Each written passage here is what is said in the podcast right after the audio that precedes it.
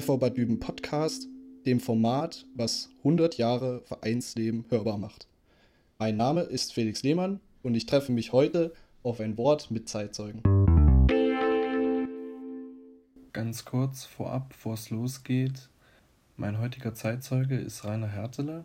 Er hat Jura studiert und später als Anwalt gearbeitet war seit 1966 in der Rechtskommission, hat sich hochgearbeitet, war 74 deren Vorsitzender, auch 1990 Vorsitzender des Sportgerichts und auch Gründungsvater des äh, Leipziger Fußballverbandes, den er quasi bis 2010 bis zur Zusammenschließung äh, geführt hat.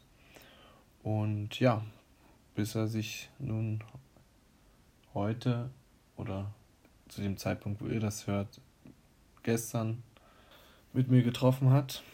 Viel Spaß mit einem spannenden Gespräch. Herzlich willkommen, Rainer Hertle, auf ein Wort über die Verbandsgeschichte im mitteldeutschen Fußball. Zur ersten Frage. Am 28.01.1900 wird in Leipzig der DFB gegründet. Sicherlich nicht der erste Fußballverband in Leipzig, oder? Das ist richtig. Aber ich möchte betonen, als der Verband der DFB gegründet wurde, dann war das ja kein Verband für Leipzig, sondern das war ein Verband für Deutschland. Das ist dann schon ein erheblicher Unterschied. In Leipzig hatten wir den ersten Verband 1896, den Verband Leipziger Ballspielvereine. Das war der erste. Und dann haben wir äh, noch 1900 die Gründung des Verbandes Mitteldeutscher Beispielvereine gehabt. Wie lässt sich das jetzt einordnen, dass ein Amateurfußballverein wie der Dübner Verein zum Beispiel ja auch Spiele ausgetragen hat, aber dazu eine Verbandsstruktur quasi gebraucht hat, äh, im Vergleich eben zu dem nationalen Verband des DFB sozusagen. Also wie, wie kann man das jetzt einsortieren?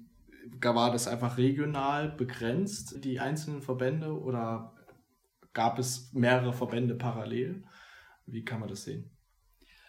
Es gab also immer mehrere Verbände. Die hingen immer davon ab, die einzelnen Verbände, wie die politische Struktur war. Also zum Beispiel für Mitteldeutschland, das waren also die heutigen Gebiete Sachsen, Sachsen-Anhalt und Thüringen, ging aber bis Coburg hinein. Coburg gehörte damals mit zum VMBV. Und äh, darunter gab es dann die nächste äh, Teil, das waren dann der Bereich, aber sehr allgemein ausgedrückt, der sich dann nur mit Sachsen beschäftigte. Dann darunter die weiteren Regionen, zum Beispiel die so Sache für Leipzig zum Beispiel. Zur damaligen Zeit ist das mit heute etwas schwieriger zu vergleichen. Der Kreis war früher ganz Sachsen und der Bezirk war Leipzig. Es ist ja nachher umgekehrt. Der Kreis ist die kleinste Einheit, dann kam der Bezirk und dann kam der sächsische Verband nach der mhm. Wende. Also das äh, ist zum Teil schwierig in der Historie äh, dann zu begreifen und manchmal den Leuten auch er zu erklären. Mhm. VNBV hatten Sie gesagt? VMBV, ja. Äh, was ist damit gemeint? Das war sozusagen der VMBV, äh, das war der Verband für Mitteldeutschland. Das heißt also Mitteldeutschland, okay. wie ich schon gesagt habe, Sachsen, Sachsen-Anhalt, Thüringen und da gehört im Grunde genommen von Bayern, was heute Bayern mit Coburg, die Ecke mit dazu. Also ist das äh, Verband mitteldeutscher Ballspielverein. Beispiel, ja, richtig. Hat sich gerade wieder ein Kreis geschlossen. Aus Sicht des Dübner Vereins war es so, dass die sich sozusagen in einem kleinen ja, Verband sozusagen organisiert hatten, der 1920 gegründet wurde. Das war die Muldegau-Liga. Ist das, also, ist das gleichzusetzen mit einer Liga oder haben die quasi die Liga bloß an den mitteldeutschen, also an den Verband mitteldeutscher Ballspielvereine angegliedert. Der Begriff Liga ist ja nicht geschützt, sondern man kann jeden Bereich nennen, wie man möchte. Mhm. Es hat aber dann entsprechend andere Bezeichnungen gegeben. Zur damaligen Zeit war das zum Beispiel die Klasse A, 1b und so weiter. Also das war war sehr vielfältig, was es da äh, gab in den unteren Regionen. Oder es war auch die Bezeichnung, wie Sie schon äh, gesagt hatten, der Elbe-Muldegau, der äh, dann eine, eine Rolle spielte und Düben war dann territorial so eingeordnet, dass sie dort spielen. Die Notwendigkeit zu einem Verband ergibt sich ja immer dann, wenn man einen Spielbetrieb aufbauen will. Wenn ich im Grunde genommen nicht um Punkte oder sondern nur, nehmen wir an, der Begriff heute, Freundschaftsspiele machen will, dann brauche ich eigentlich keinen Verband. Dann mache ich mal ein Spiel im Dezember und ein Spiel im Juni. Mhm. Dann hat es sich. Aber wenn ich im Grunde genommen einen gezielten, geordneten Spielbetrieb haben möchte, dann brauche ich immer Strukturen, die es mir ermöglichen, dass ich darin äh, spielen kann. Und deshalb sind also verschiedene äh, Verbandsstrukturen geschaffen worden im Laufe der Zeit bis hoch zum DFB. Das war ja die oberste Einheit, wo dann im Grunde genommen der deutsche Meister ermittelt wird. Jetzt ist ja zwischen 1900 und 1921, also der Gründung äh, des Dübener Fußballvereins, jetzt nicht so viel Zeit, sage ich mal. Und ähm, im Verlauf der Entwicklung gab es natürlich immer mehr Fußballvereine national. Und da würde mich an der Stelle einfach interessieren, ob ähm, das Spielniveau sozusagen durch die Organisation über die Verbände quasi noch anders war, wie man das jetzt heute vielleicht kennt oder wie man das dann im weiteren Verlauf der Jahrzehnte kannte. Also äh, vielleicht um das an einem Beispiel festzumachen, mir ist einfach aufgefallen, dass die Spielergebnisse von ganz früher, also von 1921 bis 1930, würde ich jetzt schätzen, viel, viel höher waren als in den Jahren danach. Also kann es sein, dass sozusagen in den einzelnen Ligen einfach Vereine zusammengefasst wurden, territorial, die aber in der ja, Fähigkeit im Sport sozusagen Unterschiede hatten? Oder gab es da trotzdem diese Ligastruktur? Das ist natürlich auch jetzt so, dass ich immer Vereine habe, die etwas schwächer in der Leistung sind und andere, die stärker sind. Das kommt immer darauf an, was ich mir für ein Anspruchsdenken entwickelt habe. Und wenn Sie jetzt 1920 er erwähnen, dann muss ich natürlich ehrlich sein, dass ich nicht weiß, wie die damals gespielt haben. Äh, nur aus den Ergebnissen kann man nicht alles schlussfolgern. Man muss aber sehen, dass der Fußball im Grunde genommen langsam aufgebaut worden ist. Und man braucht immer eine bestimmte Entwicklung, A, in den Vereinen, aber auch die einzelnen Personen vom Training her, wie man sich entwickeln kann. Und früher war das ja so, dass zum Beispiel in den Jahren 1900, 1910 das Training nicht sehr weit ausgedehnt war. Die trafen sich meistens am Sonntag, weil sie nur Sonntag spielen konnten, mhm. denn so Sonnabend war ja noch Arbeitstag. Und, aber, und ein ganzer Arbeitstag. Und das bedeutete, man konnte nur Sonntag spielen und dann hat man sich eben äh, getroffen und wer da gut war, äh, der war eben gut und wer eben schlechter war, der war eben schlechter. Da war eine Weiterentwicklung wegen des fehlenden Trainings schwerlich möglich. Und da ist es durchaus denkbar, äh, dass die Ergebnisse sehr unterschiedlich äh, waren und unter Umständen auch von Spieltag zu Spieltag stark differiert hat. Okay, sehr interessant. Ähm mich interessiert jetzt noch, es gab ja den DFB, es gab den Arbeiterturn-Sportbund und auch dann quasi nach dem Krieg den Turn- und Sportbund. Aber bleiben wir mal beim DFB und beim Arbeiterturn-Sportbund. Die existierten ja parallel. Also es war jetzt nicht so, dass quasi von Anfang an alles dem DFB unter oder angegliedert wurde, sondern es gab eben diese oder auch andere weitere Verbände, also zum Beispiel die Deutsche Turnerschaft, äh, die Kampfsportgemeinschaft Rote Sporteinheit oder auch den Maccabi-Verband, also ein jüdischer äh, Sportverband. Wie ging die Entwicklung? weiter. Also, dass wir quasi heute beim DFB stehen, das war ja nicht schon immer so.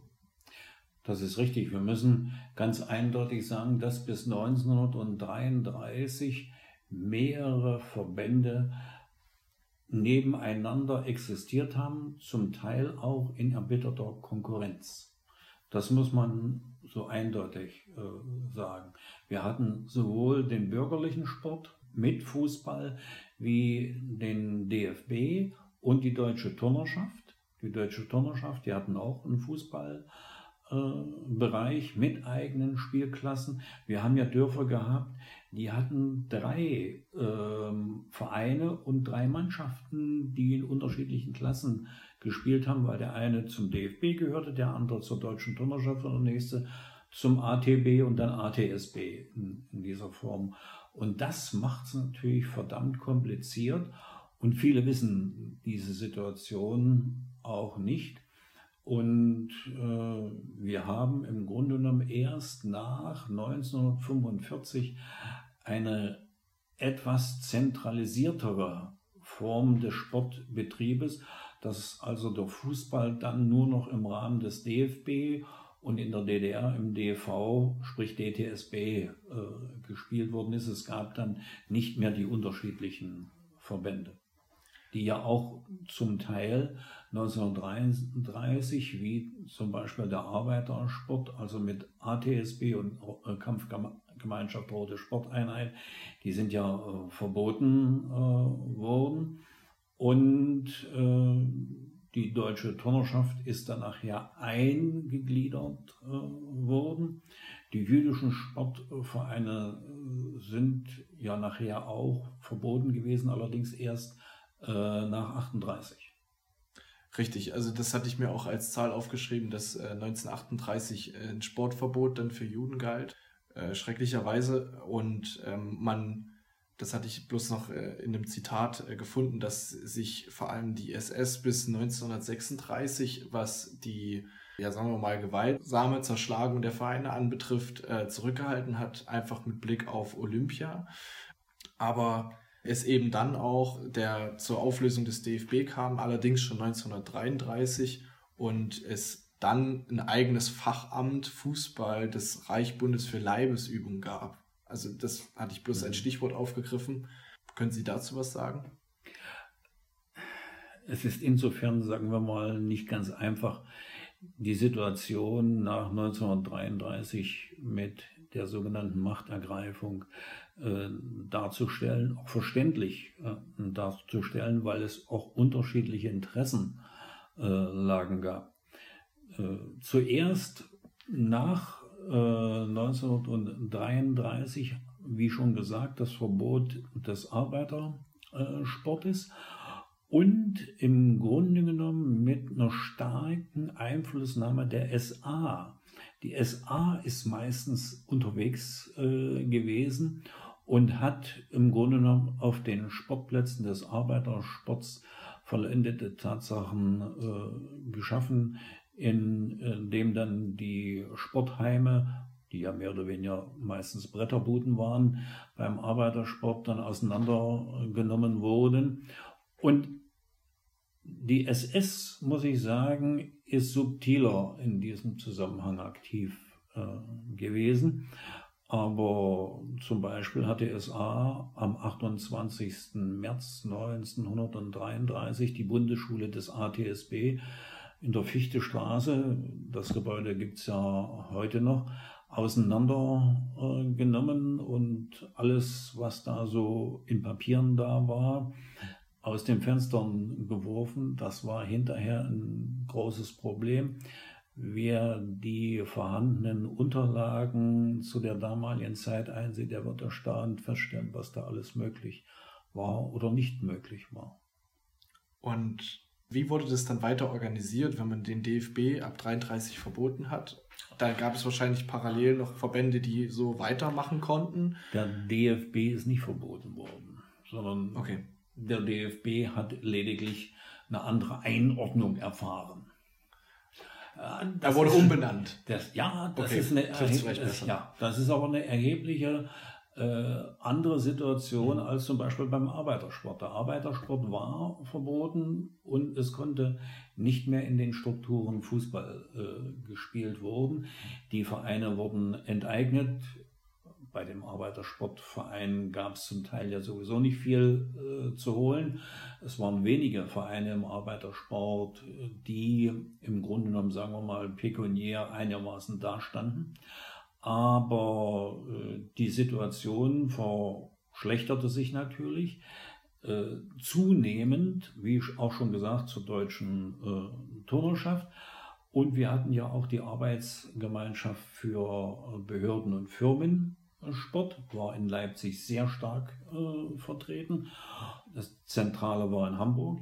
Und dann gab es natürlich die katholische Jugend, die deutsche Jugendkraft auch für die evangelische Jugend gab es einen eigenen Verband.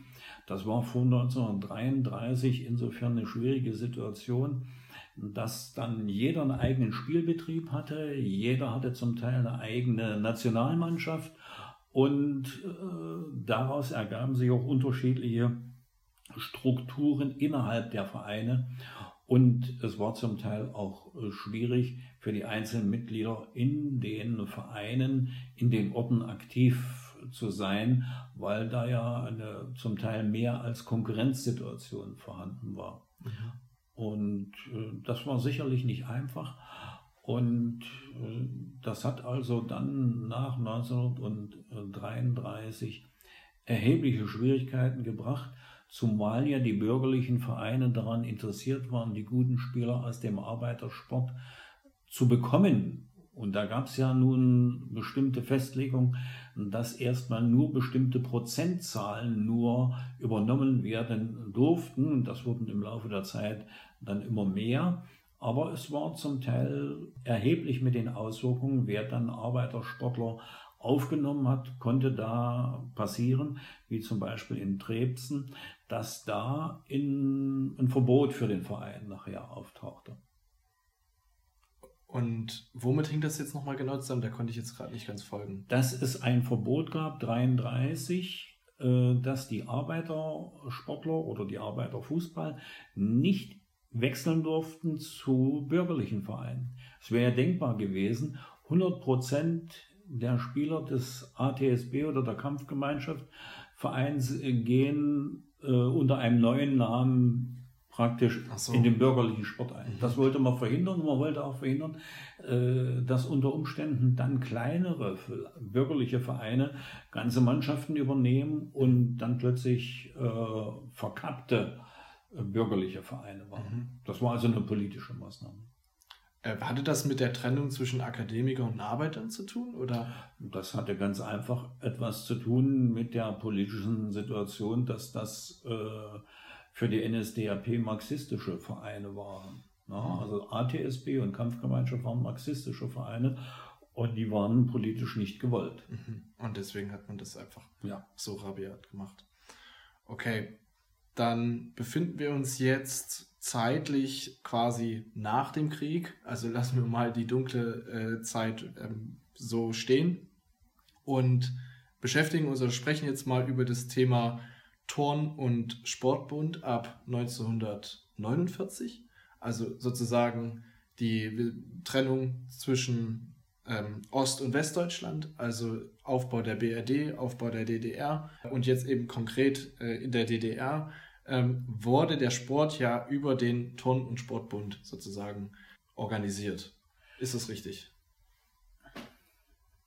Ja und nein, weil es natürlich äh, verschiedene Etappen gab. Mhm.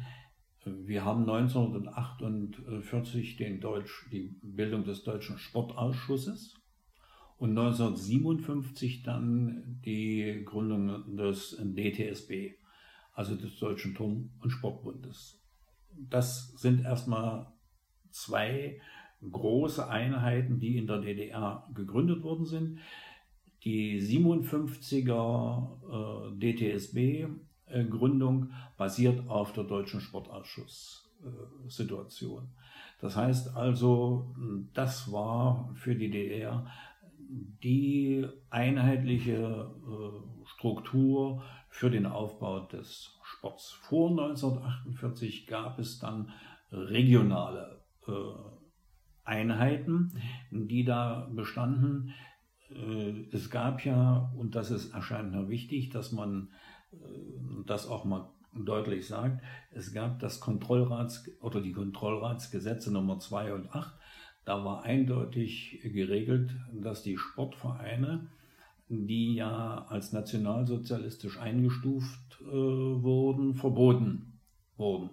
Und äh, damit hörten die alten Vereine mit ihren Namen und mit ihren Mitgliedern auf zu existieren. Es musste also in neuen äh, Strukturen äh, gearbeitet äh, werden. Und da kam dann in den Orten, die wollten ja gleich alle wieder Fußball spielen oder von mir aus Turnen oder Boxen, egal die Sportart jetzt mal. Und da sind dann die sogenannten SGs gegründet worden, das waren dann die sogenannten Spielgruppen. Und da kamen auch schon dann gleich die Spielklassen mit hervor. Da ging es auf der Kreisebene los. Und äh, man hat dann also auf der Kreisebene Fußball gespielt, wettkampfmäßig, um äh, da den Wettkampfbetrieb zu organisieren. Es ging also gleich, man kann fast sagen, na nicht in dieser, im großen Umfang, wie wir es nachher ab 46, 47 haben, aber 45, 46 gab es dann schon die ersten äh, Vereine wieder, die äh, Fußball äh, gespielt haben. Und es war ja auch zum Beispiel so, dass man nicht reisen konnte, wie man wollte. Wenn man also raus wollte aus Leipzig zum Beispiel, dann brauchte man von der sowjetischen äh, Kommandantur einen Schein, der dann zustimmte, dass man wie auch immer äh, dann zu einem Nachbarort, was weiß ich, von Leipzig nach Düben fuhr zum Fußball äh, spielen. Das war die Voraussetzung, dass man überhaupt äh, spielen konnte, dass man für jede einzelne Fahrt oder auch das zu Fuß gehen oder mit dem Fahrrad fahren im Sommer oder mit dem Traktor oder mit dem Pferdewagen, spielte keine Rolle, musste dann alles äh, genehmigt werden. Und da es den Drang zum Sport gab, war natürlich ein umfangreicher Spielbetrieb, auch, können wir besser sagen, Sportbetrieb. Mhm. Dann nachher sehr schnell wieder nach dem Krieg. Da, obwohl natürlich sehr viele Sportler nicht da waren, weil sie tot waren, weil sie in Kriegsgefangenschaft waren oder weil sie vielleicht verletzt waren und äh, das bedeutete ja für viele Verletzungen, äh, dass sie auch keinen Sport mehr treiben konnten. Klar. Denn ich habe zum Beispiel noch einige Schiedsrichter und auch Spieler erlebt, die zum Beispiel nur mit einem Arm Fußball gespielt haben oder als Linienrichter oder auch als Schiedsrichter aktiv waren. Wahnsinn. Ja, wie, wie schlage ich jetzt den Bogen zum, äh, zum, zur Breitensportgemeinschaft? Aber die Breitensportgemeinschaft, wenn Sie so wollen, die Betriebssportgemeinschaften, die kamen dann ab 19, ich sage es mal jetzt vereinfacht, ab 1949. Ab 1949 äh, kommt dann die Ausrichtung der einzelnen Vereine. Wir benutzen zwar jetzt immer den Begriff Verein, aber es waren zur damaligen Zeit die Betriebssportgemeinschaften und dahinter stand das System, dass der Verein angebunden war an einen Betrieb, der im Grunde genommen den Sport finanziell absicherte. Heute würde man Sponsor sagen. Mhm. Damals war es der sogenannte Trägerbetrieb, mhm. der sowohl Geld als auch materiell etwas beisteuerte. Mhm. Zum Beispiel Sportbekleidung, Sportgeräte, Hallen und auch Spielfelder komplizierte Situationen, zum Beispiel, wenn Sie eine Tourlatte brauchten.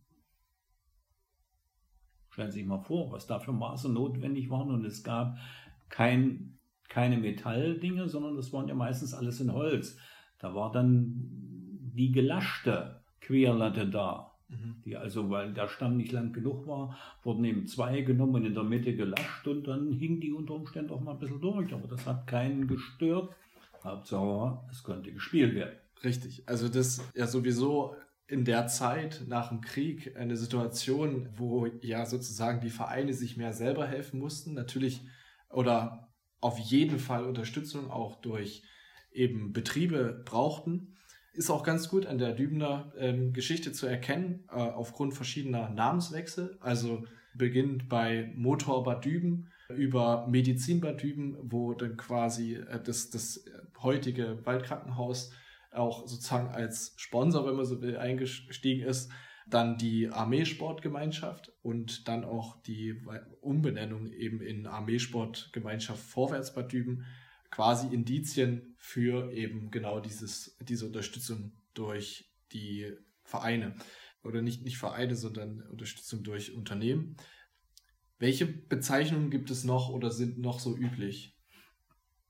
Es gab ja zur damaligen Zeit bestimmte Vereinigungen, die also zum Beispiel Chemie, Motor, egal was Sie noch sagen wollen, ob vorwärts, äh, Dynamo, Wismut, also wir hatten, glaube ich, 15 äh, solche Betriebssportvereinigungen, die sozusagen die Hand auf dem Sport hatten und es war für die Zeit nach 1949 bis 1952 und das macht es bei der geschichtlichen Aufarbeitung manchmal schwierig, weil nämlich die Zuordnung zu den einzelnen Industriezweigen ja den Namen gestaltete. Also Motor war der Maschinenbau, Chemie war die chemische Industrie.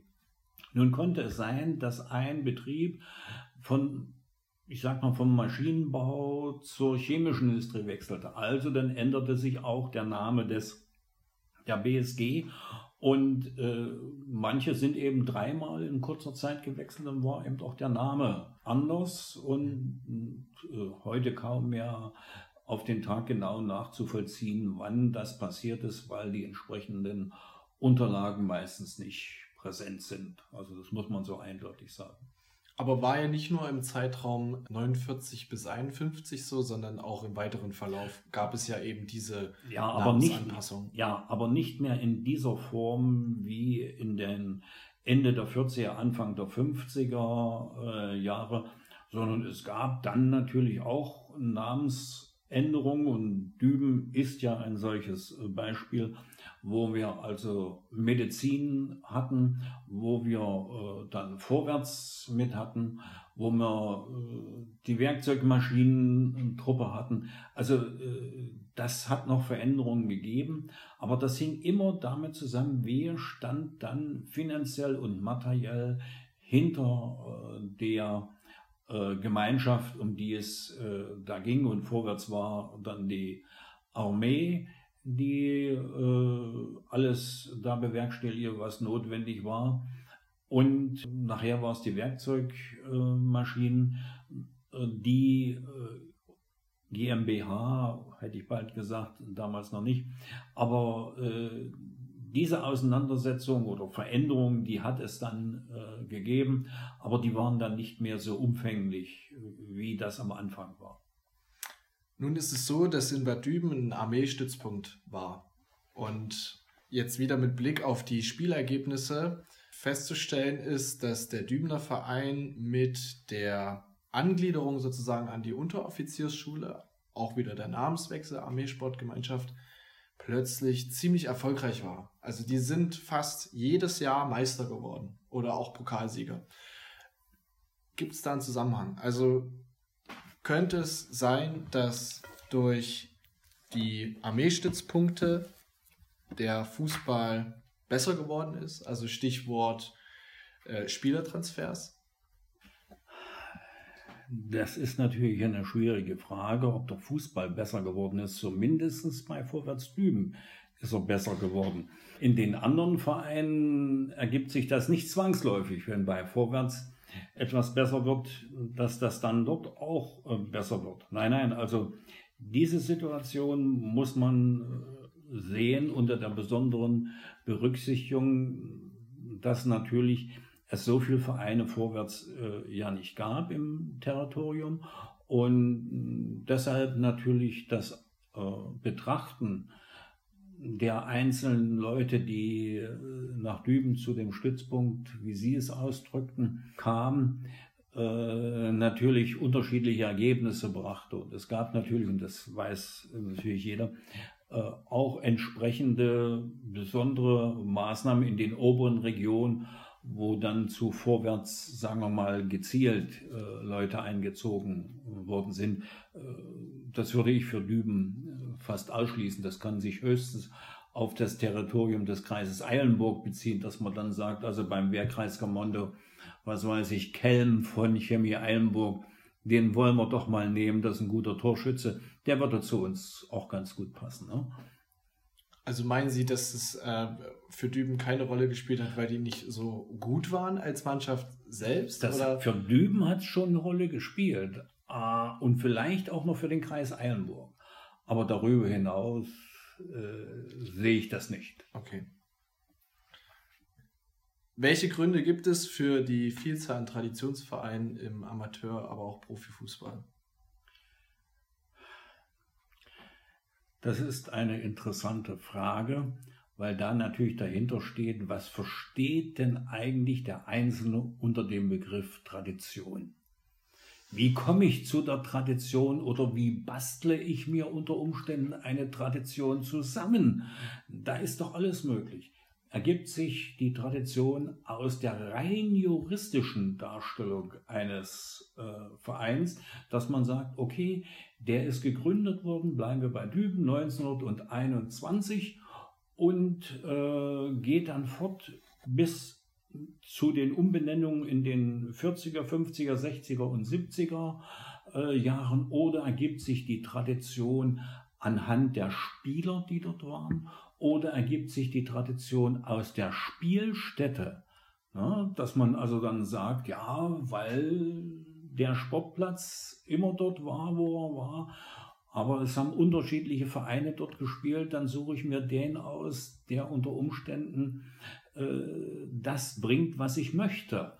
Also sie, das ist ein ganz heikles Thema, äh, was denn der Einzelne unter Tradition versteht und was er äh, eventuell dann auch wirklich äh, möchte, dass es so ist, wie es sein soll. Also das ist, und deshalb ist der Begriff Traditionsverein immer unterschiedlich zu betrachten. Beziehungsweise ich sage Vereine, die sehr alt sind. Das habe ich letztlich gemeint mit ja, der Frage. Also Vereine, die sehr alt sind ja. und zum Beispiel, da brauchen wir nur zu schauen, der älteste Verein, den wir haben, Lipsia Eutrich in Leipzig. Interessant, wenn man die Geschichte des Vereins mal durchschaut. Natürlich kann man jetzt äh, nicht sagen, dass quasi der FV Bad Düben 1921 ein unfassbar traditionsreicher Verein ist, weil es aufgrund der Namensänderung schon allein gar nicht alles dem Vereinsnamen selbst so zuzuschreiben ist.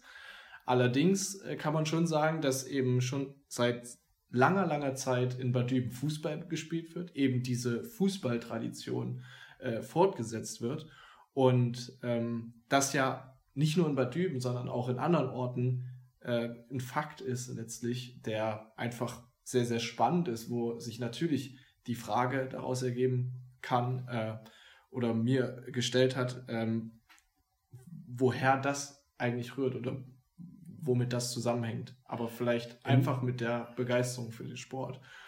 Im Grunde genommen ist es ja egal, wann ein Verein gegründet wird. Weil aus der Tradition selber ergibt sich ja noch nichts. Da ergibt sich noch kein gutes Fußballspiel, da ergeben sich auch keine guten Zuschauer daraus. Es ergeben sich auch keine guten Vereinsstrukturen, sondern das sind die Menschen, die am Ende dafür sorgen, dass etwas gut wird. Und äh, mit ihren Fähigkeiten, mit ihren Fertigkeiten, egal was man dann im Einzelnen dazu braucht. Und äh, ich glaube auch, wenn ein Verein gegründet worden ist, am nächsten Tag hat er schon eine Tradition. Nämlich eine Tradition insofern, dass diejenigen, die gegründet haben, den Verein von mir aus 1895, bleiben wir mal jetzt bei irgendeiner Zahl, da sind das natürlich Leute gewesen, die hatten schon eine Beziehung zum Sport. Das kommt doch nicht aus dem luftleeren Raum, sondern es ist eine Beziehung zum Sport da gewesen und die wollten in der Gemeinschaft Sport treiben.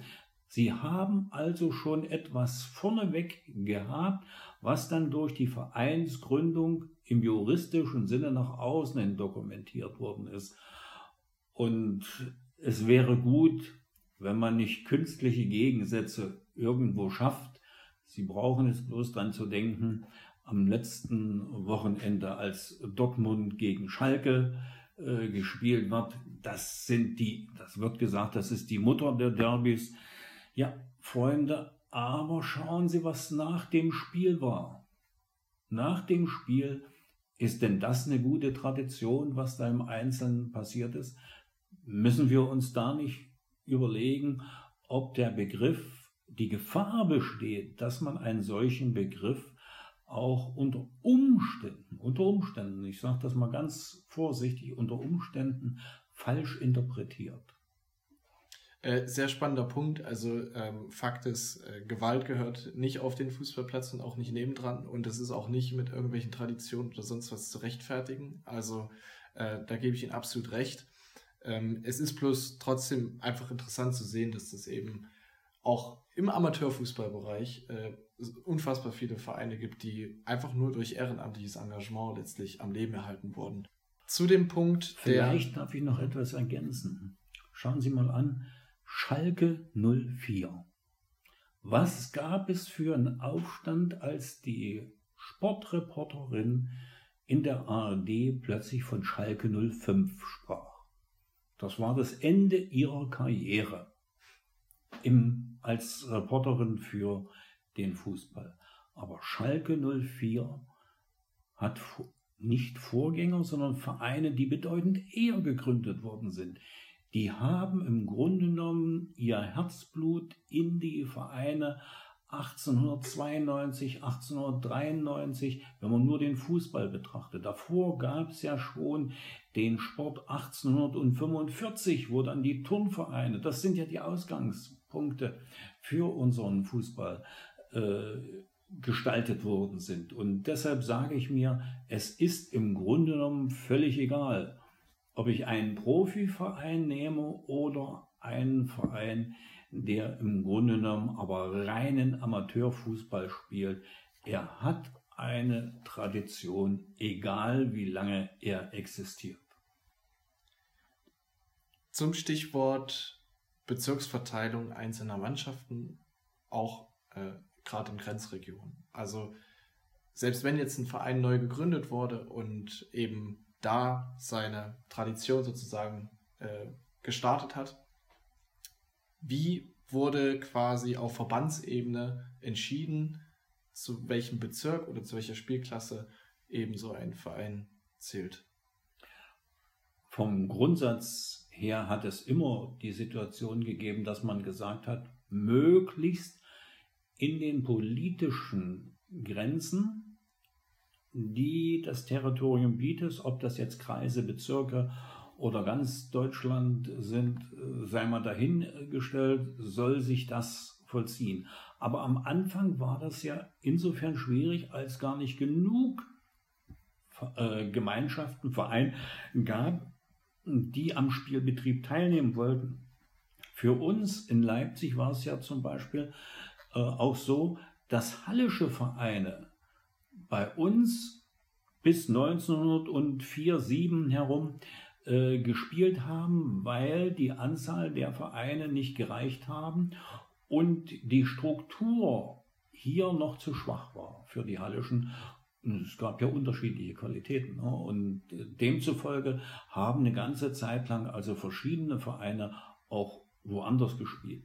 Es konnte dann zu, für manche Vereine auch fast tödlich werden, wenn sie hätten wechseln äh, müssen vom Territorium in andere Bereiche, weil sie unter Umständen territorial sehr schlecht gelegen haben in dem Kreis oder in dem Bezirk, sodass da unheimlich viele Fahrstrecken zustande gekommen sind.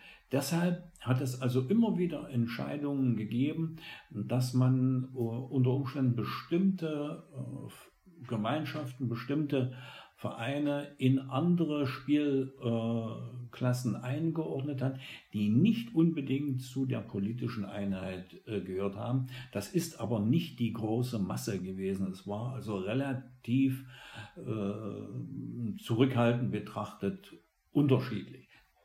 Wir haben ja zum Beispiel auch die Situation gehabt nach der Wende, äh, dass da neue Kreisstrukturen sich ergeben haben. Und nach der Wende haben wir im Bezirk Leipzig oder was Sachsen äh, betrifft, zweimal Kreisstrukturveränderungen gehabt und die auch dazu geführt haben, dass dann der Fußball nachgezogen hat, beziehungsweise auch nicht.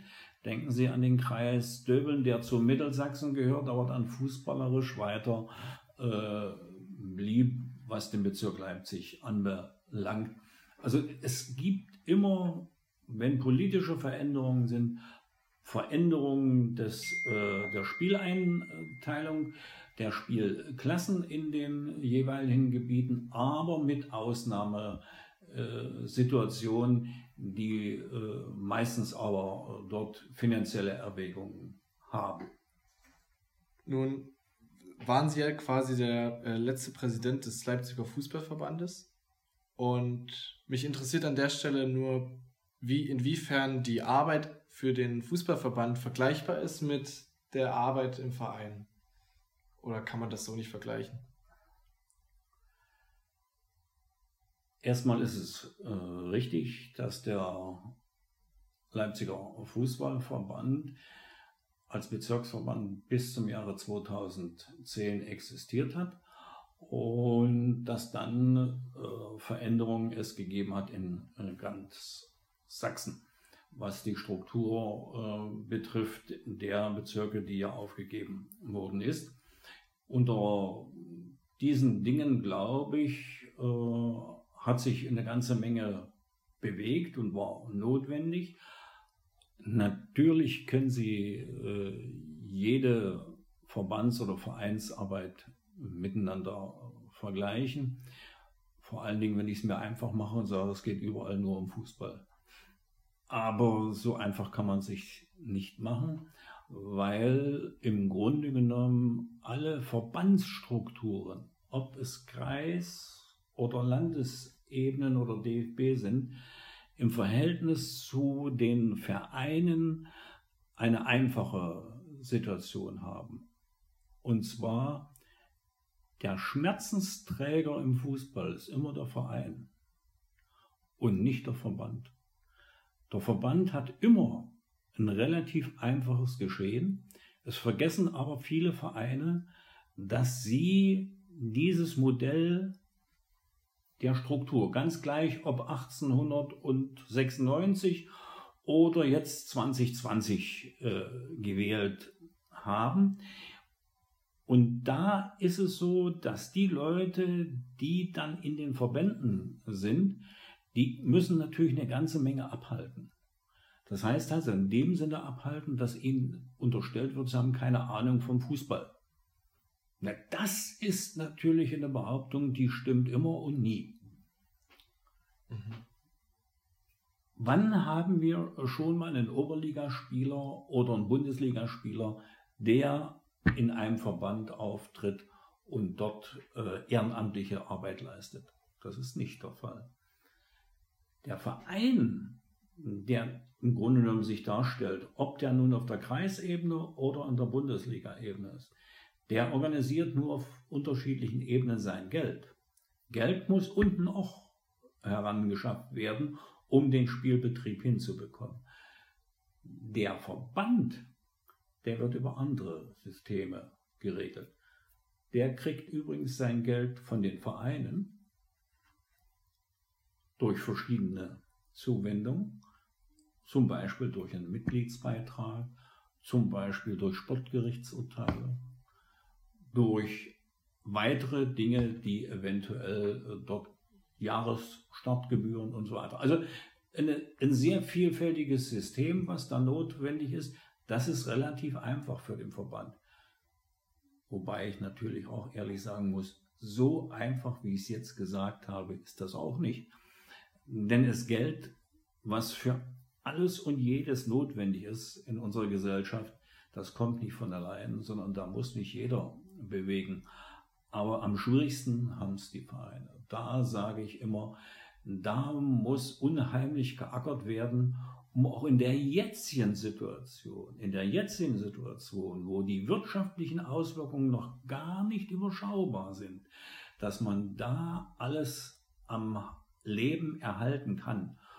Und da bin ich mir noch nicht so sicher, ob alles das, was wir vor Corona hatten, auch nach Corona noch vorhanden sein wird. Zumal das ja noch nicht deutlich wird, wann ist denn Corona zu Ende. Und wir sind geprägt von der Hoffnung, auf der Hoffnung, dass der Fußball bald weitergeht. Aber wenn man nur von der Hoffnung lebt, das ist zu wenig. Man muss Ideen haben. Jetzt haben Sie ja gesagt, dass äh, in der Regel die Vereine die Leidtragenden sind. Ist es denn denkbar, dass mit Blick auch auf die Situation äh, durch Corona, ähm, weil auch eben viele Vereine finanzielle Probleme bekommen, die Mitgliederzahlen äh, sinken und entsprechend auch die Einnahmen, dass von Verbandsseite auf Unterstützung gehofft werden kann oder man zumindest versucht, äh, alles Mögliche in die Wege zu leiten, um eben nicht das große Vereinssterben zu haben. Ähm, ja, können Sie das irgendwie einschätzen? Aus Ihren Worten spricht sozusagen die Hoffnungsstimme des Vereins. Aber ich hatte ja schon gesagt, die Hoffnung macht es nicht alleine. Und wer denn da als Verein meint, der Verband kann Geld beisteuern, der hat nicht bisher zugehört, wo es Geld eigentlich herkommt in den Verbänden. Was gemacht werden kann vom Verband, ist im Grunde genommen, ich sage nicht den politischen Druck, aber das politische Gespräch aufzubauen mit den einzelnen politischen Akteuren um im Grunde genommen für diesen Teil unserer Gesellschaft die Lebensfähigkeit zu erhalten. Wobei man aber auch ehrlich sein muss, wir Fußballer sind nicht alleine, denen es schlecht geht. Letzte Frage. Was geben Sie jungen Menschen mit auf den Weg? Ich hoffe, Sie meinen das jetzt nur auf den Fußball bezogen.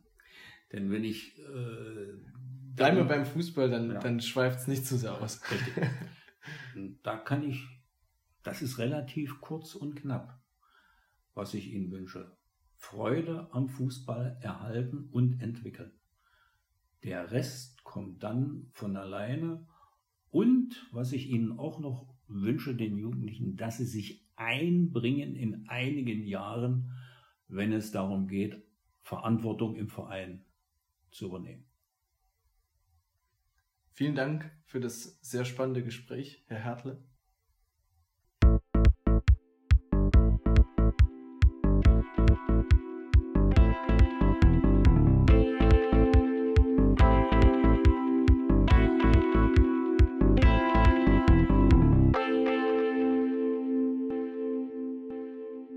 Das war die erste Folge des FV Düben Poundcast über die letzten 100 Jahre Verbandsgeschichte in Mitteldeutschland. Wenn ihr Fragen habt oder weitere Infos möchtet, schaut gern mal auf der Website vorbei fußball-badüben.de. Zum Ende bleibt mir nur zu sagen, der FV Bad Düben ist mit all seinen Mitgliedern, all seinen Mannschaften, seinen ehrenamtlich Tätigen, seinen Spielern, seinem gesamten Vereinsleben der coolste Traditionsverein in Bad Düben, der Region Leipzig und ganz Sachsen, ganz klar.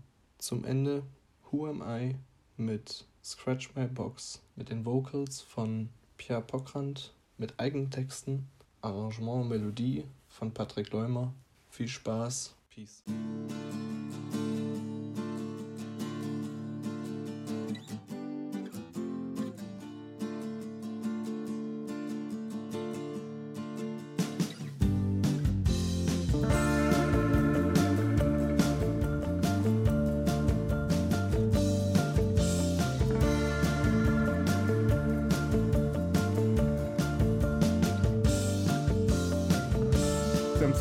Today, they sing like they are gay. That's all I have to say.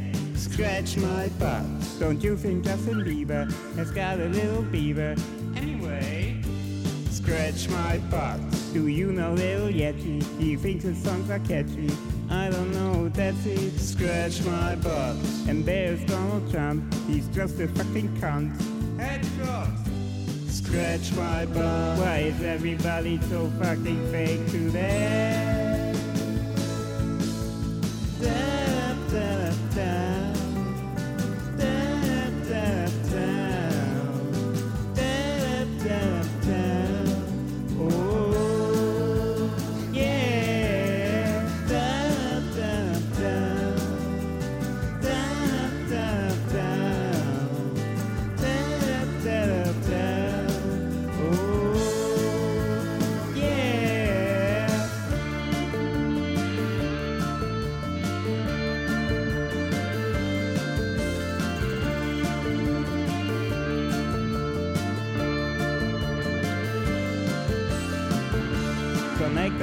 Today. They act like they can play. To them I have to say, scratch my butt. When I see Tommy Wiseau, I shout out loud, no, no, he's not like DiCaprio. Scratch my butt. Remember ABC, he jumped from A to B and came from Tatooine. Scratch my butt. Kristen Stewart, who is she? Always in puberty. Scratch my butt. Cake up your Maddie